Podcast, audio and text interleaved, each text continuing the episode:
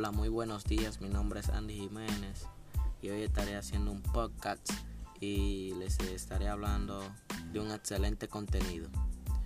Empezaré que es un lenguaje de programación.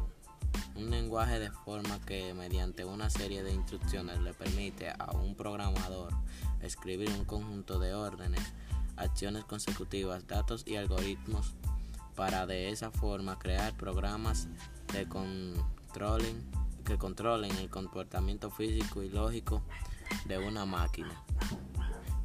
¿Qué es el Internet? Y hable brevemente de su origen.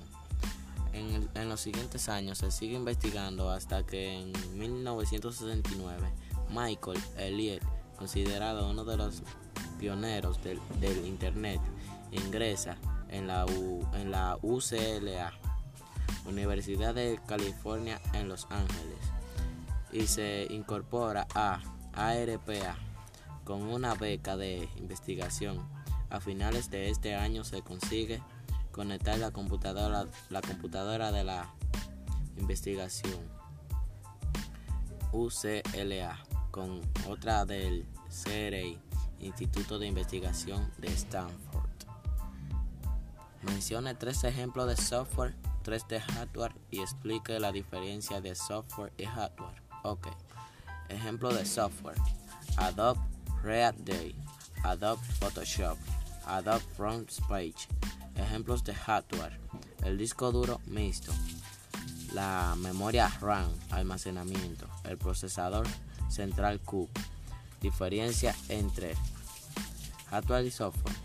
El hardware es la estructura que se da soporte físico a la computadora, mientras que software es el soporte operacional.